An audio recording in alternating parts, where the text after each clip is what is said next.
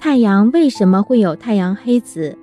太阳黑子实际上是太阳表面的风暴，是太阳活动中最基本、最明显的活动现象。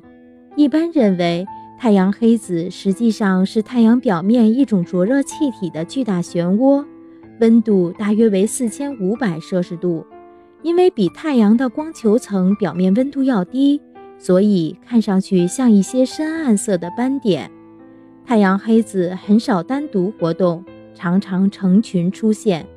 当太阳黑子释放其电能时，它们带有负电荷的电子束射入太空，其中有一部分进入地球的大气层。这些电子产生了电效应，如极光或北极光。